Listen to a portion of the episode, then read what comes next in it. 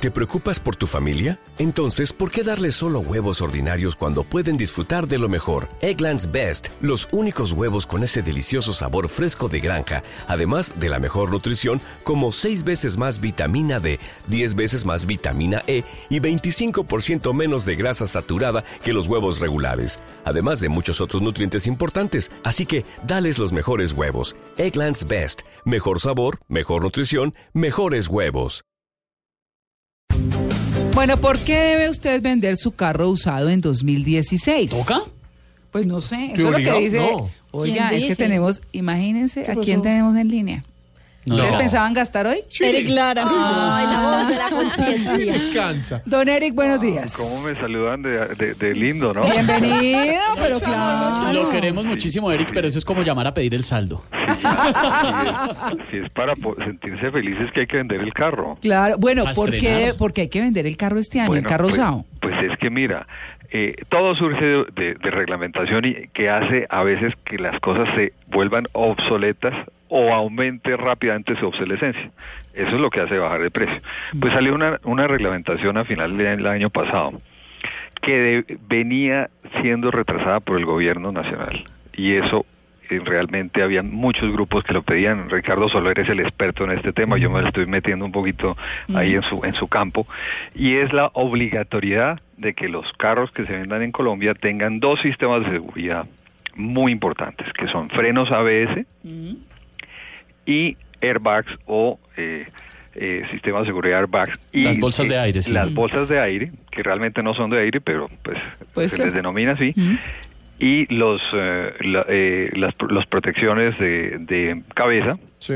en todo el vehículo para todos los pasajeros no Es que los de ahí- descansa cabezas. Claro, es que ahí, Eric, vale la pena decir que un estudio que adelantó Fasecolda, a través del cual un carro, creo, creo, no me acuerdo muy bien de la cifra, eh, que eh, con un valor inferior a 30 millones de pesos no tiene bolsas de aire. No tiene ni Y ABS. en todo el mundo es obligatorio que las tengan porque es eh, protección Pero- para quien va manejando o pues quien va en el carro. Pero María Clara tiene que salir a vender todos el carro.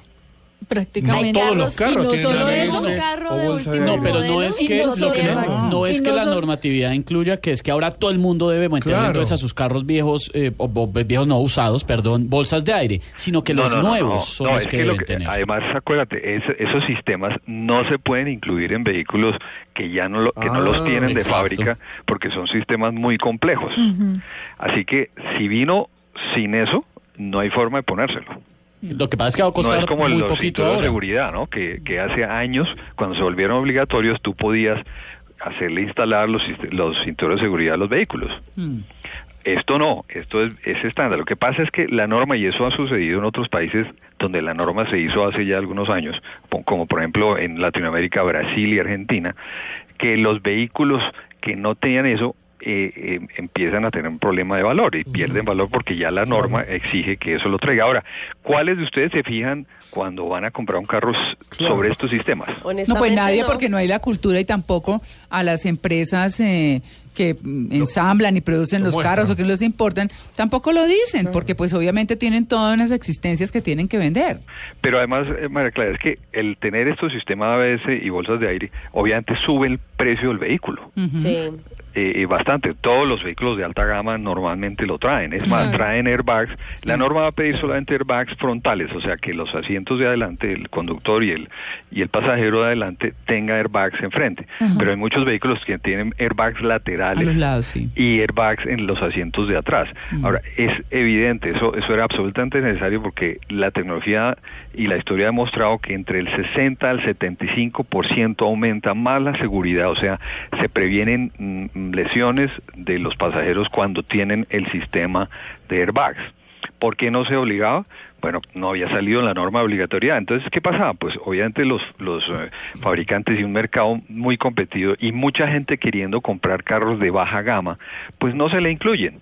Todos esos vehículos pequeñitos que de hecho son bien peligrosos Claro. en un momento de, un- de una colisión, no tienen esos sistemas. A partir del, de- del primero de enero del 2017, todos los vehículos en Colombia nuevos tienen que tener sus sistemas. ¿Qué pasa entonces con los antiguos?